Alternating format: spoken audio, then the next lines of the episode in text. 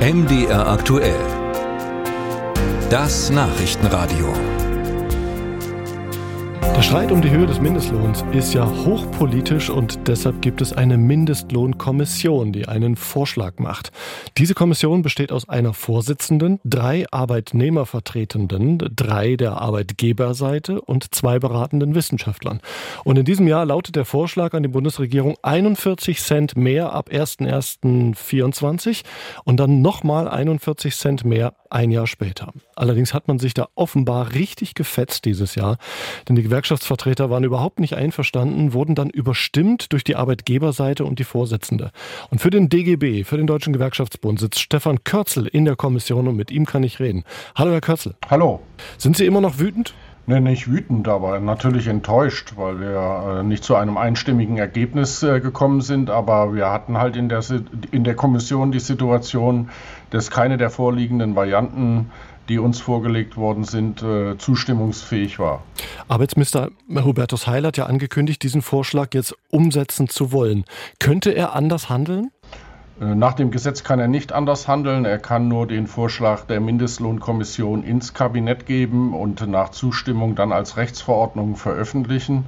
Oder wenn er es nicht macht, würde der Mindestlohn überhaupt nicht steigen. Das ist das Problem. Ähm, man muss vielleicht noch mal sehr genau prüfen, äh, dass mit einem Rechentrick sehr niedrig gerechnet worden ist. Nämlich die Mehrheit der Kommission hat sich darauf verständigt, äh, nicht die 12 Euro zur Grundlage zu nehmen äh, bei der Berechnung des neuen Mindestlohns, äh, sondern auf 10,45 Euro aufzusetzen. Das würde ich dem Arbeitsminister empfehlen, genau zu prüfen, ob das richtig ist. Wie finden Sie denn jetzt diesen ganzen Vorgang, dass Sie als Arbeitnehmervertreter da quasi ausgebotet wurden beim Vorschlag und die Arbeitgeberseite quasi ja das jetzt vorgegeben hat und Sie dem ja ausgeliefert sind? Nun, wir konnten an keiner Stelle irgendeinem Kompromiss dort zustimmen, weil äh, die Angebote so niedrig waren. Auch selbst das, was jetzt äh, als Kompromiss verabschiedet worden ist, beziehungsweise mit Mehrheitsentscheidung verabschiedet worden ist, weil es nicht die Lebenslagen der Menschen äh, berücksichtigt und vollkommen an der Realität äh, vorbeigeht. Und natürlich äh, bedrückt mich das, das will ich ausdrücklich sagen, weil wir reden ja nicht um 500 Betroffene, sondern wir reden um über 6 Millionen Betroffene, die auf der Basis des Mindestlohns entlohnt werden. Aber Sinn und Zweck dieser Kommission ist doch, dass Sie ein einvernehmliches Ergebnis erarbeiten, das die Politik dann umsetzt. Und wenn Sie sich nicht einigen, so wie jetzt in diesem Fall, welchen Sinn hat denn dann noch die Kommission? Naja, die Gesetzgebung sieht durchaus vor, dass es in strittigen Fragen zu einer Mehrheitsentscheidung kommen kann, äh, wo die Vorsitzende in dem Fall die ausschlaggebende Stimme gibt. Das hat sie jetzt gemacht und zwar zu einem Vorschlag, der sehr niedrig ist. Und wir müssen gucken, wie das in der Zukunft auch in dieser Kommission dann weitergeht. Ob der Einigungswillen anders ist oder ob der Einigungswillen hinten ansteht und man zukünftig auf Mehrheitsentscheidungen setzt. Hat diese Kommission, so wie sie momentan jetzt funktioniert, noch eine Zukunft oder ist sie obsolet? Wir denken schon, dass äh, diese Kommission eine Zukunft hat. Äh, hier müssen wir aber darüber diskutieren, inwieweit äh, auch die Parameter verändert werden, die im Gesetz verankert sind.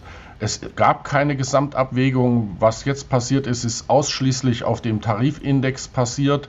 Und die europäische Mindestlohnrichtlinie, die spätestens ab nächstes Jahr im November gilt, sieht vor, dass man sich orientiert am 60 Prozent Medianeinkommen bei Vollzeitbeschäftigten. Dieser Parameter muss verstärkt werden. Ansonsten werden wir den Mindestlohn weiter so schwach entwickeln, wie das jetzt passiert ist. Und können Sie sich vor dem Hintergrund, dass Sie als Gewerkschaften da quasi untergebuttert wurden, vorstellen, auch in der jetzigen Besetzung an den Verhandlungstisch zurückzukehren? Ja, natürlich. Die Besetzung äh, entscheiden auf der einen Seite die Arbeitgeber und auf der anderen Seite die Arbeitnehmer.